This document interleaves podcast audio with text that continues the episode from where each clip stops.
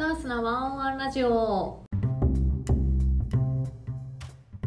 こんにちは直江司です。藤本潤です。この番組は毎週木曜サースデーにサース企業ペライチがお届けするビジネス雑談番組です。お悩みや気になることについて皆さんと一緒に考えながら役立つアイデアやヒントをお伝えしています。パーソナリティはペライチ CFO の藤本潤と同じくペライチ人事たまに占い師の私直江司ですということで第32回始まりました。先週ですねこのラジオにも一度人事マネージャーとして出ていただいた伊藤さんのインタビューブログを公開しまして、まあ、当時あのこのラジオに来ていただいた時は人事マネージャーだったんですが、まあ、この度コーポレート責任者兼執行役員になられたと。いうことなんで、まあ、伊藤さん今まであまりメディア露出とかも、まあ、なかったっていうところもありまして、まあ、伊藤さんのこれまでのキャリアとか仕事観とかあのみんなにこんな風に育ってほしいとかこうしていきたいみたいなお話を前編後編の2本立てで公開させていただいたんですが藤本さんこれ読んでいただけました？読みました。おやった 写真も見たい そうなんですよ。今までこのコーポレート責任者って藤本さんがまあ CFO と兼任っていう形でしたけど、まあ、そこを剥がす形で、まあ、伊藤さんがコーポレート責任者全体を見るみたくなったんですが、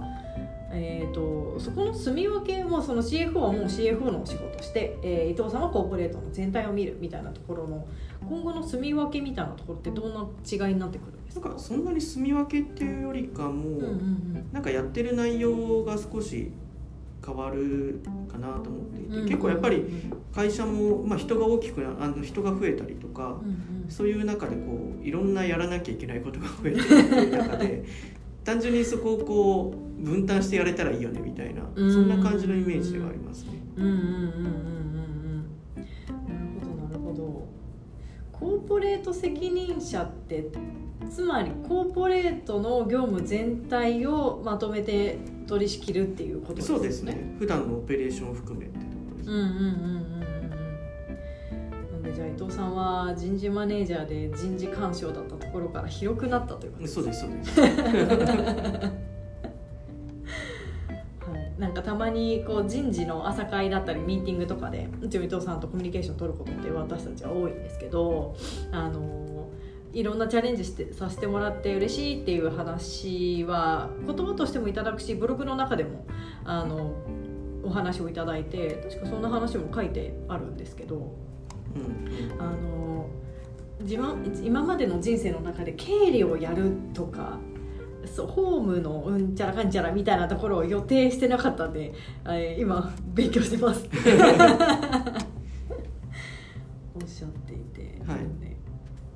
頑張っています。私は今頑張っています。ありがとうございます。なんか伊藤さんもこうやってあのフィーチャーさせていただきましたけどなんかよくよく考えたら、まあ、伊藤さんもそうですが女性の方我が社増えたなーってちょっとさっき思っていて、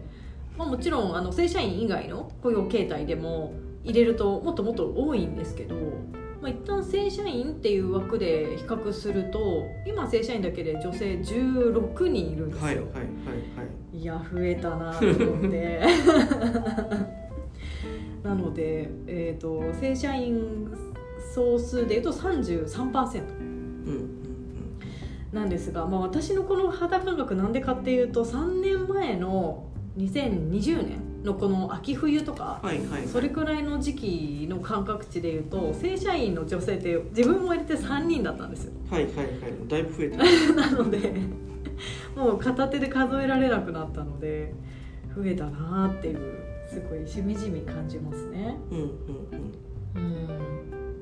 藤本さんがご入社してからも女性の入社って続いてますもんね。そうですね。結構増えてるかもしれないですね、うんうんうんうんうん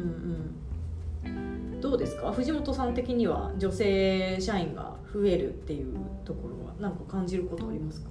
そうですね。なんか単純に増やそうっていうよりかも、なんか結構自然に増えてるなっていう部分もあったりするので、なんかそれも含めて世の中の流れ的なところもあるのかなと思って、そのもう女性もどんどんさらに働いていくし、はい逆に言うとそのベンチャーにもどんどん行くしみたいな、うん。多分世の中の流れ的にもそういうになってるのかなって勝手に思ってはいたりします、うん確かになんか私最近採用担当からは外れているのであの具体的な話っていうのは後々聞くことが多いんですが、まあ、今今も今までもここのポジションは絶対に女性でっていう話って私今まで聞いたことないので。うんうんうん、なんか本当にフラットというかたまたまいいなって思う方が男性だったとか女性だったみたいな感じでなんかあんまりこの性別の違いみたいなのはそもそもない会社ですね。はいはい、うんまあ、私的には3人から16人に増えたんでなんか仲間が増えた気持ち ありますがもともとなんかあんまり男性だから女性だからっていう会社じゃなかったので、まあ、そこの違いみたいなのは個人的にも感じないんですけど。そうですよね、はいですね。うん。でなんかまあ我が社の女性あるあるかもしれないんですけど前も言ったかなさっぱりしてる女性が多くてやっぱ自立自走の方なのでなんか私自分の身の上話になるんですけど学生時代って女の子のお友達苦手だったんですよ。はいはいはいはいあの一緒にトイレ行くとか 一緒に帰らないとはぶられるとかいうのがあんまり得意じゃなくって大人になってから女性の友達ってあこんなに付き合いやすいんだとかうんあなんか同じ価値観の人増えたな楽だなありがたいなって感じるようになったんですけど今回社の女性陣もそんな感覚なので私的にはもう生きやすいなって うちの女性陣みんな同じ感覚でなんかいいなって思っていますね。だからそもそも正社員も増えてるんですけどうんその正社員の伸び率に加えて女性の方がなんか増えてるみたいなそんな感じですあそうですね。女性の割合も増えましたね。割合っていうところでいくとその2020年の今くらいだと18%だったのが今33%になったので、うんうんうん。うん増えましたし。そうですよね。はい。まあ、そもそも今おっしゃっていただいたみたいに正社員も増えてるのであの同じ2020年のこれくらいの時期は正社員16人だったんですよ、うんうんうん。えあこんな少なかったっけって思って。そうですね確かに。はい。そうですそうです。から今正社員っていうカテゴリーだけで分けると48名に増えたので、まあ、もちろんここからあの直雇用っていうあの切り口だともうちょっともちろんいるんですがうんうん。なので何人ですか？32正社員増えてますね。ああそうですよね。すごいですね。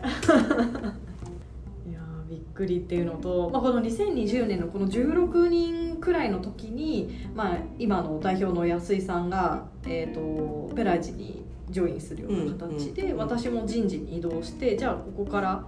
あの採用とかも強化していきましょうね。の本当にスタートし始めるかどうかくらいの人数感16人くらいはいだったので。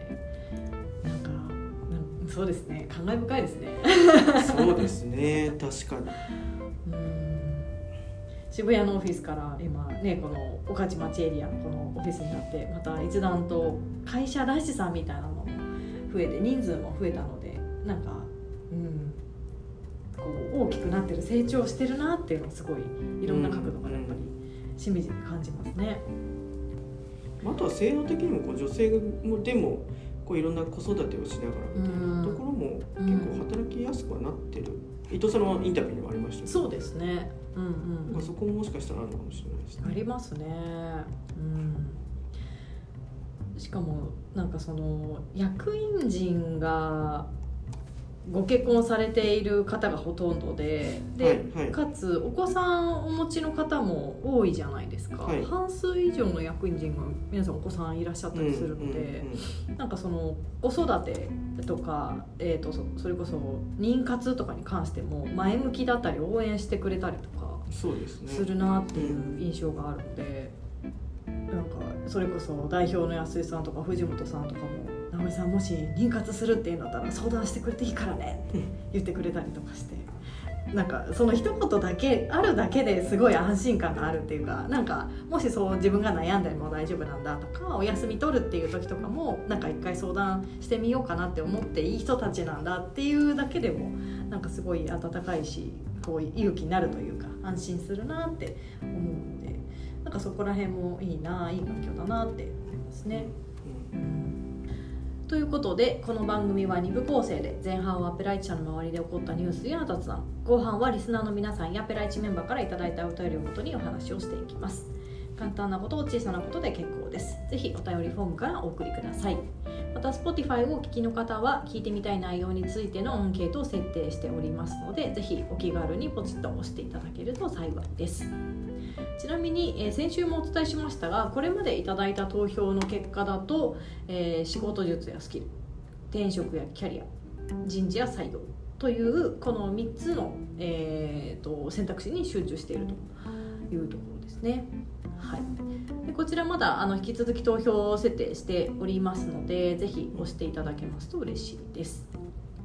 はい、ということで、えっと、この投票の結果を踏まえてですね、えー先週に引き続き、えー仕事術についてお話をしていきたいと思います。コンサルティングファームのビッグ4と呼ばれる4社の中の2社を渡ってこられた藤本さんにコンサル業界あるあるの思考法や仕事術について教えていただく回の今日は、第2回目ということです前回はコミュニケーション力で特に会話力や先読み力みたいな話大事だよねっていうところを伺ったんですがその中で出てきた時間の効率化について今日は伺いたいと思います。ということでまあなんかコンサルの方ってとりあえず忙しい夜まで動いてるみたいなイメージが勝手にあるんですが、はいはいはいどういう忙しさが多いんですか？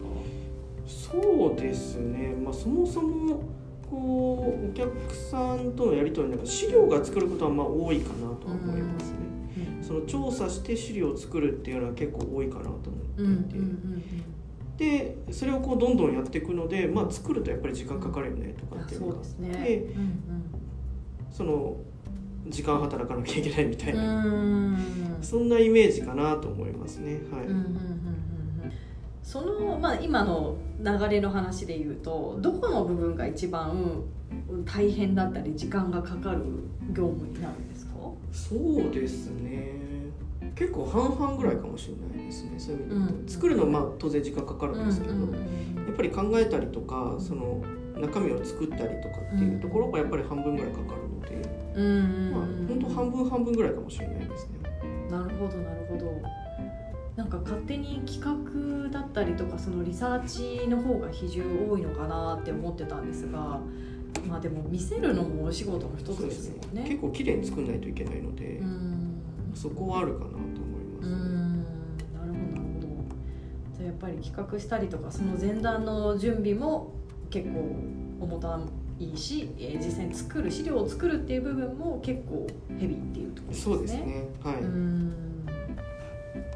まあじゃあそういう結構どっちも重たいものをこう進めていかないといけないっていう中でその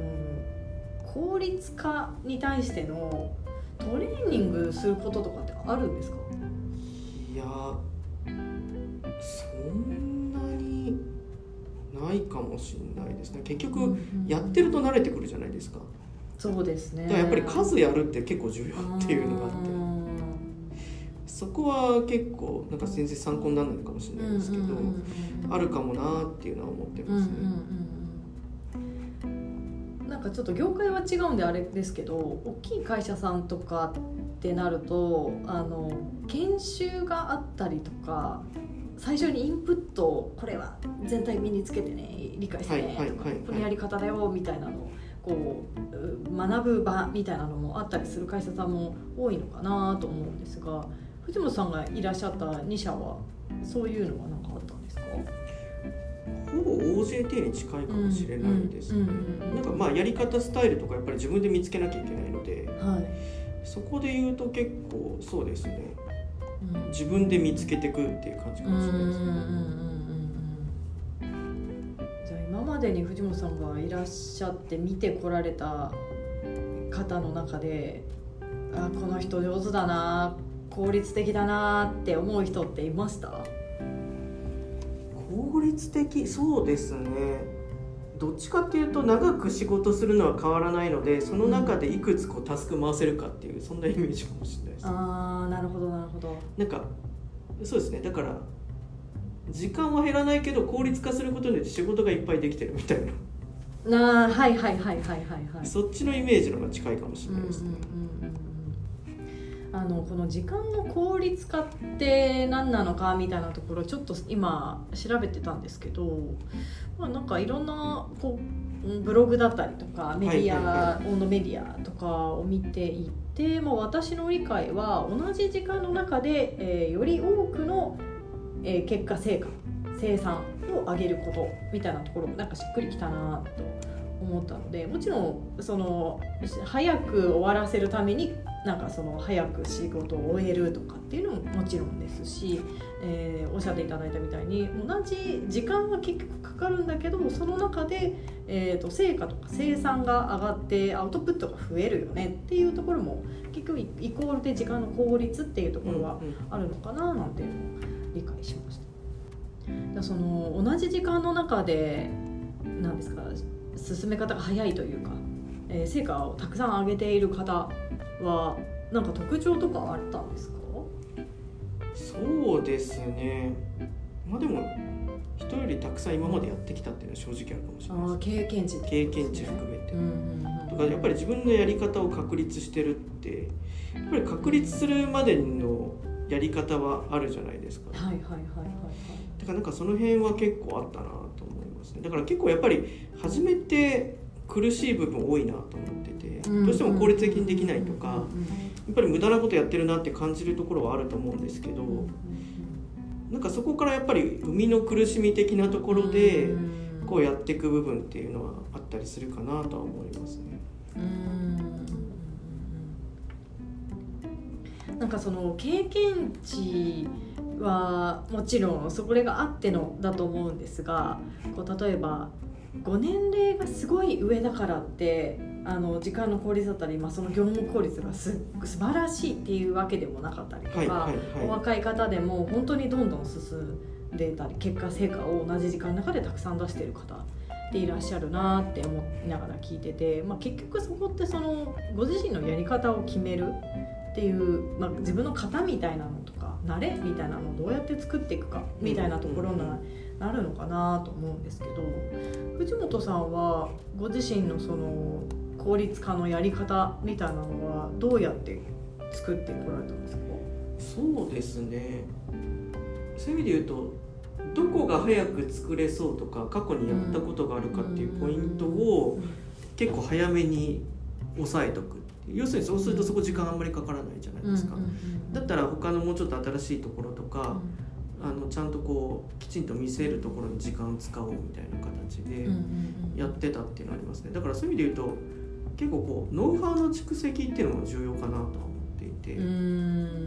過去にやったやつはこれあの時やったやつだからあそこのやつを使えばいいやとかっていうとその部分は効率化できてはいで新しい部分にもうちょっと注力できるみたいなところがあるので、うんうんだから結構そういうやり方はやってるかなっていう気がしますね。うー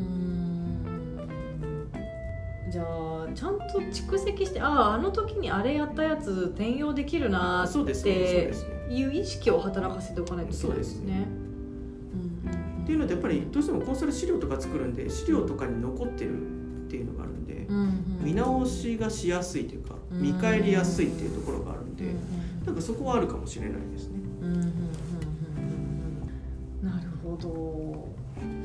時間の効率っていうところって、まあ、私のあの整理はですね、まあ、時間管理と,、えー、とミッションの理解の2つにまずは、えー、とその時間を効率化するための、えー大項目として分けられるかなと思っていて、まあ、ミッションの理解っていうところはもうまさにあのゴールと目的と期待値ということで、まあ、何のためになぜやるのか何をやるのかどこまでできたらいいのかっていうところを、まあ、ちゃんとすり合わせるっていうのが、まあ、大事と、えー検索したら出てきました。はいは 私ができているかは別です。はい、なので、まあそうですね、そこはあのちゃんとすり合わせをして同じ目線で立っておくっていうところは、はいまあ分かるんじゃないかなっていうところと、まあまあ確認していただければおそらくできると思うので、ここはちょっとスキップさせていただいて、もうメインは時間管理ですね。の中でも、えーとまあ、タスクのなんですか優先順位付けとか、えーやらないを決めるとかそういうところに結構来るのかなと思うんですけどこの、うん、藤本さんのさっきおっしゃった、まあ、ご自身の型の中にもまた話が入ってくると思いますがタスクの、まあ、まず整理とかってどうされてるんですか？いっぱい来るじゃないですか。はいはいはい。でもそういう意味で言うとそのミッション理解に結構近いと思いますけどね。要するにその中で今回一番重要なとこどこなんだ、じゃあそこに時間かけようみたいなそんなイメージです。ね、うんうんう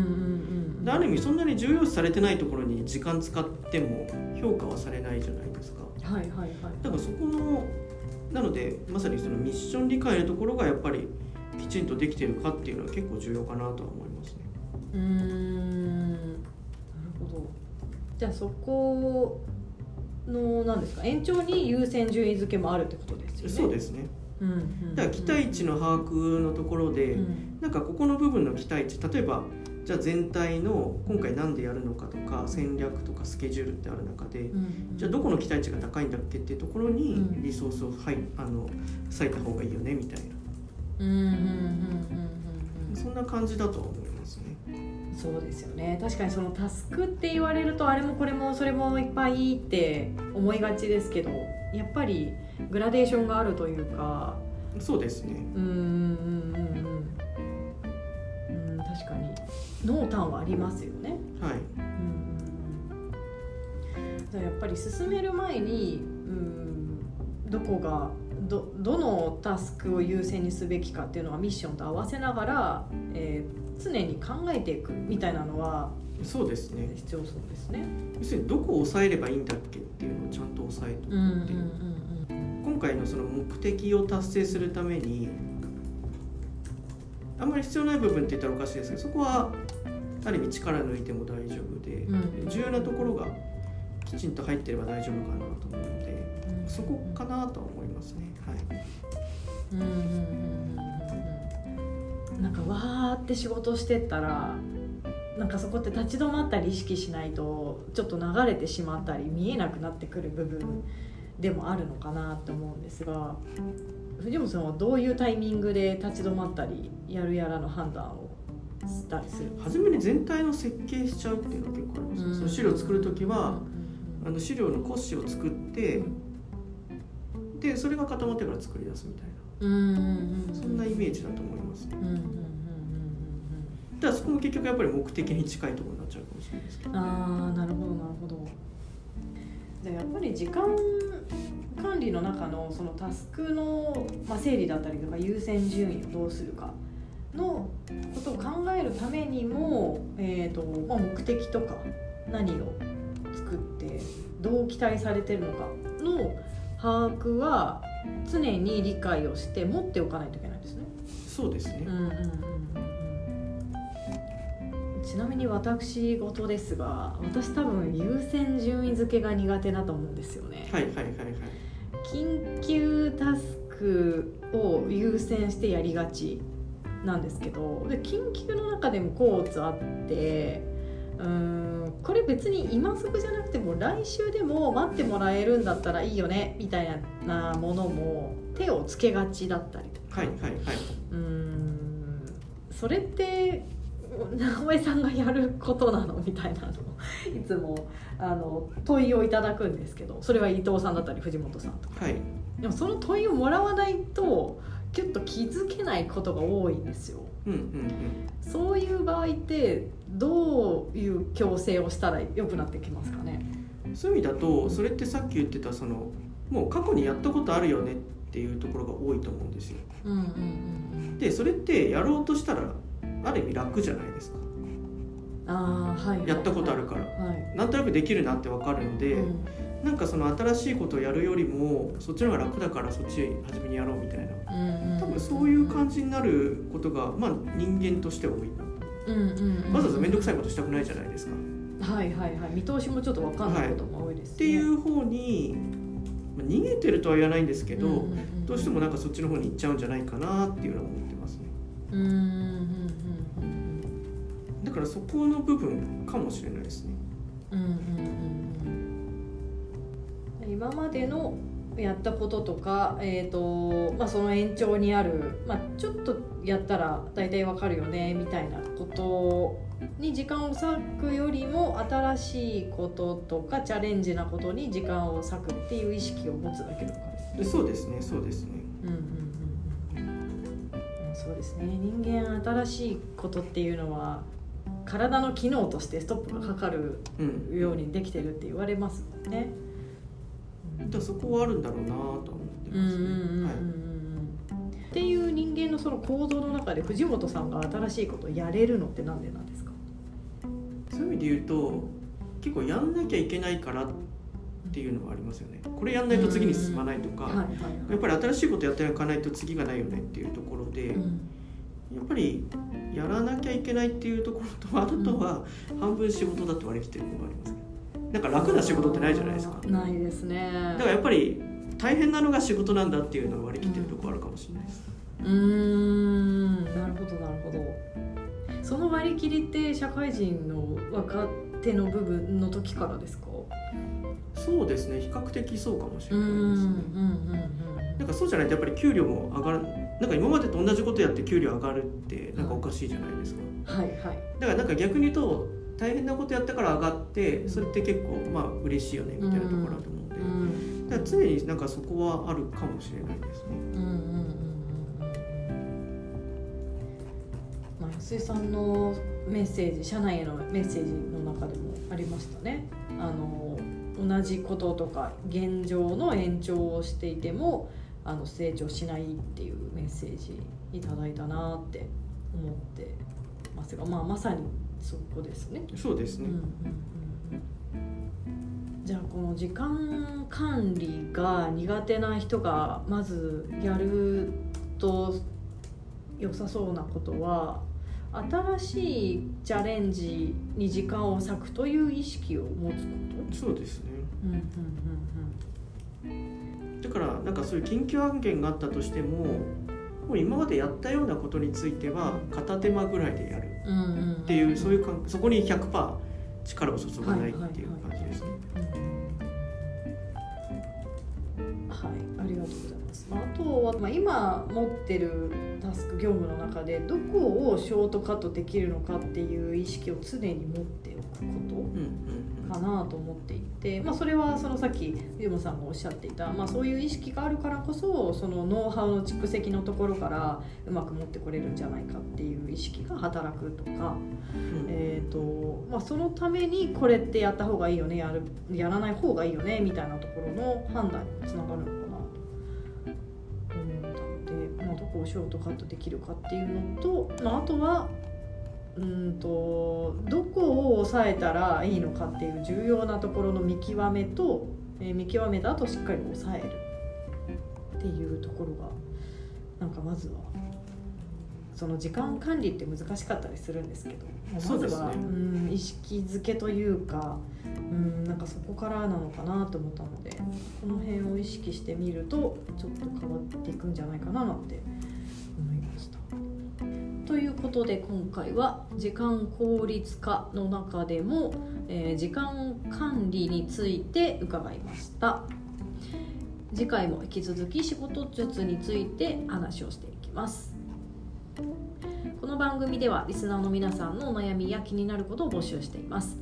概要欄にお便りフォームのリンクを貼っていますのでそちらからどしどしお送りください。普段のワンオンワンのように CFO 藤本さんと一緒に考えながら役立つアイディアやヒントをお伝えしていきます。